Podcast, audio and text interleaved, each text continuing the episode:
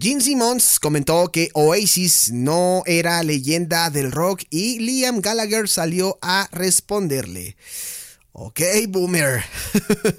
Mi nombre es Alejandro Polanco y estas son las Now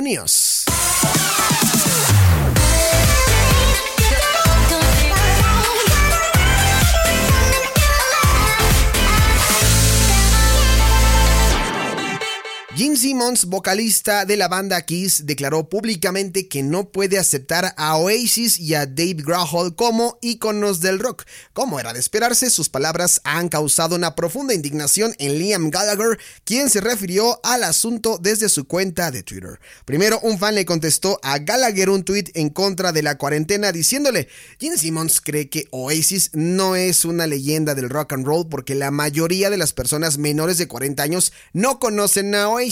Creo que debes aclararlo. La respuesta del menor de los Gallagher fue bastante contundente, pues simplemente señaló que se joda. El bajista de Kiss también mencionó que supuestamente el británico bautizó a uno de sus herederos en honor a él. Seamos claros, amamos a Oasis. De hecho, Liam nombró a uno de sus hijos como yo. A decir verdad, está Lennon y está Jean. Jean lleva mi nombre y Lennon fue nombrado por John Lennon.